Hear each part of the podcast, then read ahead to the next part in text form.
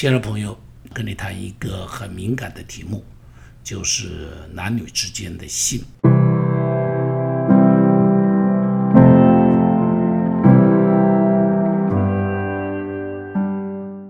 创世纪第六章二到三节说：“神的儿子们看见女子美貌，就随意挑选，娶了为妻。”耶和华说：“人既属乎邪气，我的灵就不永远住在他里面。”接着第五节到第六节，耶和华见人在地上罪恶很大，终日所思想的尽都是恶，耶和华就后悔造人在地上，心中忧伤。这里提到是在挪亚造方舟之前，上帝用洪水毁灭世人之前的一个起因。为什么上帝会用洪水毁灭世人？就是因为当时世上的人罪恶很大。圣经中间说，人在地上终日思想的尽都是恶。到底他们想的是什么恶？如果我们看到前边。刚刚读的经文提到说：“人既属乎血气，我的灵就不永远住在它里面。”这个血气指的是什么？原文里头，血气可以指的是一个肉身，血气也可以有另外一个意思，就是男人的生殖器。所以在这个地方很明显的讲的是什么？讲的是人的恶是什么？就是人在性上边的犯罪。人整天所想的是什么？都是一些性欲的事情，如何满足自己的性欲，随便放纵自己的性欲，所以让上帝的心非常非常的难过。亲爱的朋友，基督徒不是不讲性哦，圣经不是不讲性，圣经中间有性，圣经中间认为性欲是上帝给人的礼物，是让人可以享受的。但是，但是，但是，有一个条件：性欲要在合情、合法、合理的里头去享受，才会是一个蒙祝福的礼物。它是上帝给人在婚姻中的礼物，而不是婚姻外的礼物。性欲是男女在婚姻中最深的享受，最深的连结。好，必须是一个负责任的行为，不是啊。发泄完了以后就没事了，就可以一走了之了。这样的行为是动物之间的性行为，不是上帝创造的亚当和夏娃之间该有的性行为，不是上帝创造的给人类该有的性行为。人类之间的性行为不单单追求个人一时的快感，而是一个忠诚的承诺。是一个生命延续的责任，它是很重要的。那是一份忠诚。我记得差不多三十年前哦，台北动物园刚刚建好的时候，从日本进口了这个这个四只的国王企鹅，希望两只公的、两只母的，它们就可以结成结合成为两个家庭。但是啊，企鹅的这个雌雄很难分辨，有时候连他们自己都分辨不清楚。哈，据说这个雄企鹅要向雌企鹅表达爱意的时候，会用嘴巴去。叼很多石头放在雄企鹅的前边，像献花给他一样，表示他爱他。据说有的时候，他雄企鹅会把石头放在另外一个雄企鹅的前头，那个雄企鹅就会捡起石头，用嘴巴就丢它，他才知道送错鹅，送错对象了。所以买来的时候以为是两公两母，没有想到买回来是一公三母。你知道发生什么事情？企鹅是一对一对的，这个公企鹅看上了一只母企鹅，于是他就追求这只母企鹅，就跟这只母企鹅在一起啊，天天恩恩爱爱。另外两只母企鹅就落单了，另外两只母企鹅就没伴了。那个动物园里头就出现了什么状况了？那两只母企鹅就天天来勾引这只公企鹅，会捡条小鱼给它喝，吃啦，会这个在它边上磨磨蹭蹭呐，拼命挑逗它了，很有意思，很有意思。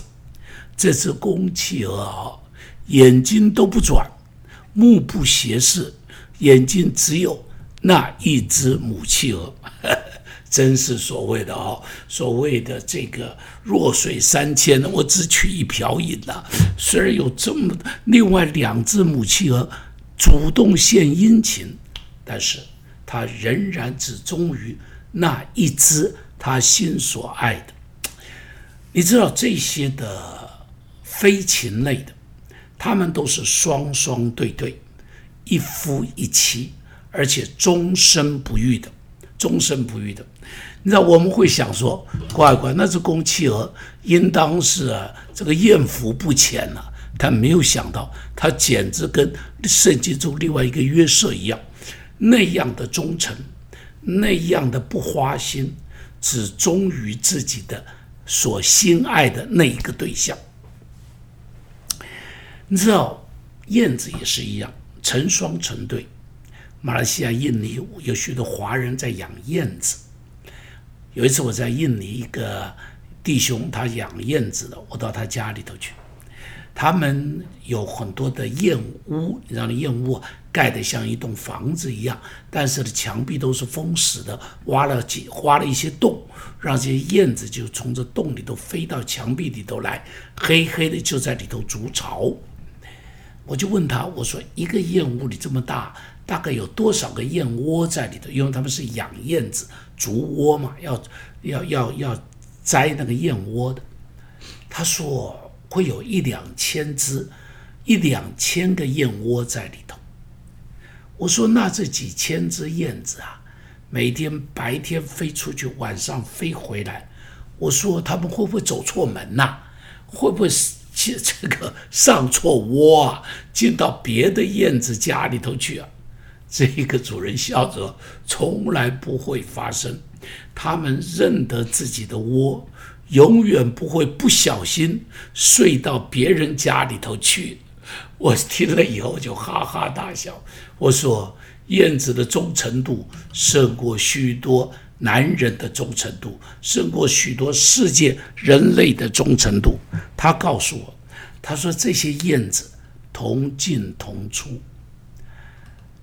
他说：“生而之于，生而之于，如果有一只燕子在中途死掉，另外一只燕子会陪着它，一直陪着它。我们不是听过很多这种类似的故事吗？有一些会随着气候变迁的燕，其中一只燕，不管公燕母燕，受伤飞不动，一定会有另外一只燕陪着它。”那只雁绝对是他的伴侣，一直陪到这一只雁伤好了，身体好了，下一群雁再飞过来的时候，他们加入那个往南去或者往北回的这一个雁的群，呃呃呃团队中间一起飞，飞向他们的未来。我真的很感动，我非常非常的感动。难怪我们中国人讲比翼鸟，难怪我们中国人讲燕双飞，守得住，信的忠诚，你才会守得住婚姻的幸福，你才会守得住家庭的幸福。你有一个幸福的家庭，才会带来儿女未来的幸福。给儿女留下一个榜样，给儿女一个完整的家，让儿女看见你们这爸爸妈妈是怎样忠诚的对待彼此。你的儿女会效法你们的榜样，将来也去建立一个忠诚的家庭。祝福你，在信上合情、合理、合法的。享受性，离开这三个都不可以享受性，那个都会是一个得罪上帝的事情。祝福你有一个快乐的家，有个幸福的生活。我们一起祷告，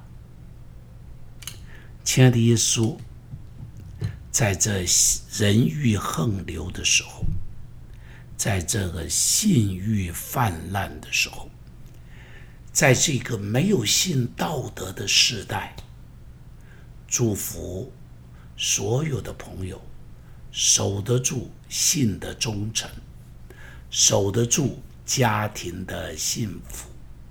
奉耶稣的名祷告，阿门。